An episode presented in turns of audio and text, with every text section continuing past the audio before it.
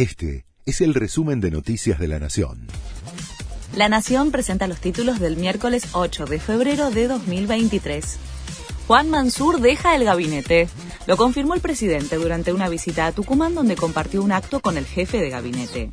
El funcionario dejará el cargo en forma inminente para embarcarse en la campaña electoral de su provincia, que lo contará como candidato a vicegobernador. Daniel Scioli y Agustín Rossi suenan para sucederlo.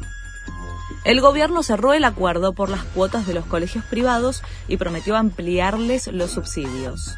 Se fijó un aumento de inicio que no supere el 16,38% y posteriormente un tope mensual de 3,35% hasta junio.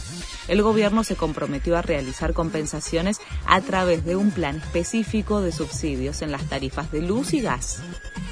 El gobierno convocó al primer encuentro de la mesa política del Frente de Todos para el 16 de febrero. Alberto Fernández dispuso que se realice en la sede del PJ. Va a participar el kirchnerismo, pero no estarán presentes ni Cristina ni Máximo Kirchner.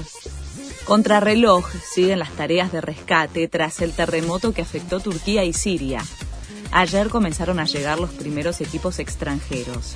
El presidente turco indicó que 45 países ofrecieron ayuda.